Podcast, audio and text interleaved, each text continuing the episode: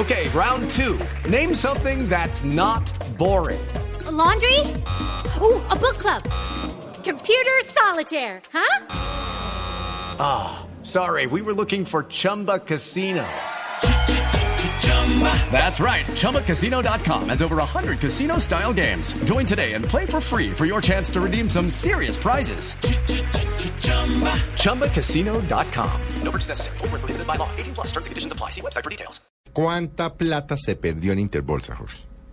Partiendo de la base de que el en el fondo premium está, están, porque esa, esa es una inversión que no se ha recuperado por completo, embolatados más de 176 mill- millones de pesos, más eh, el apalancamiento en repos, más todas las unidades de negocios que estuvieron involucradas, entre ellas, por ejemplo, la emisión de los famosos bonos Luxemburgo, las cuentas dan por encima del billón de pesos. Yo diría que un- ¿Cómo, cómo, es decir, yo, el señor Zuleta, iba a Interbolsa con una plata y decía, eh, inviértanmela en acciones, pero el que no sabe de acciones, pues no dice inviértala en cementos Argos o en no sé qué, sino dice, aquí tienen 100 millones, 50, inviértanlo.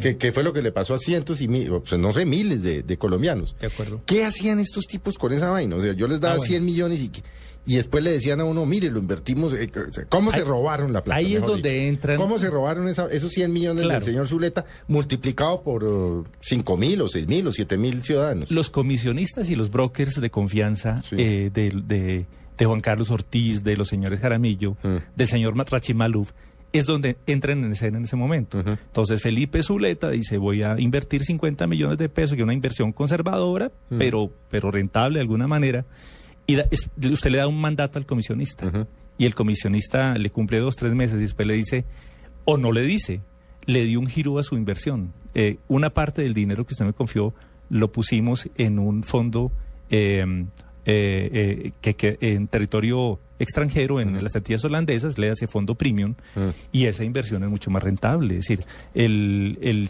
5 o 6% ponderado que yo le iba a dar se le va a subir al 12%, y hay una ventaja adicional. Pero eso. Que, yo que va, diría- que- que va a tener unas yo ventajas. hubiera unos dicho, pero no, eso de eso tan bueno no dan. Bueno, yo hubiera dicho, porque yo soy conservador, pero. Exactamente. eh, Es decir, Y- y las yo llegaba a, a Interbolsa, le decía, te dan 50 millones de pesos.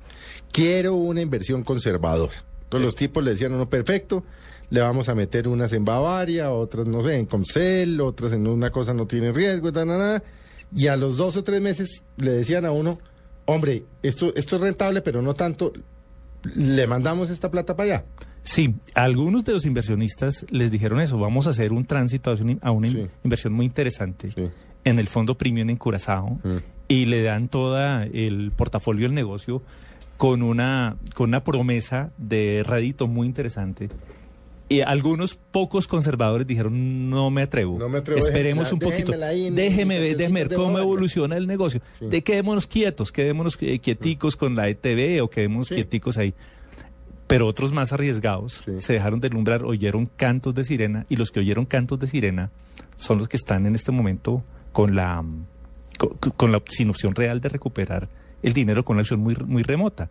Y le digo algo adicional. Pero qué tan, qué tan, sí, pero qué tan real eh, es la posibilidad que tiene el accionista que invirtió y que le invirtieron, por ejemplo, en, en, en, en Fabricato.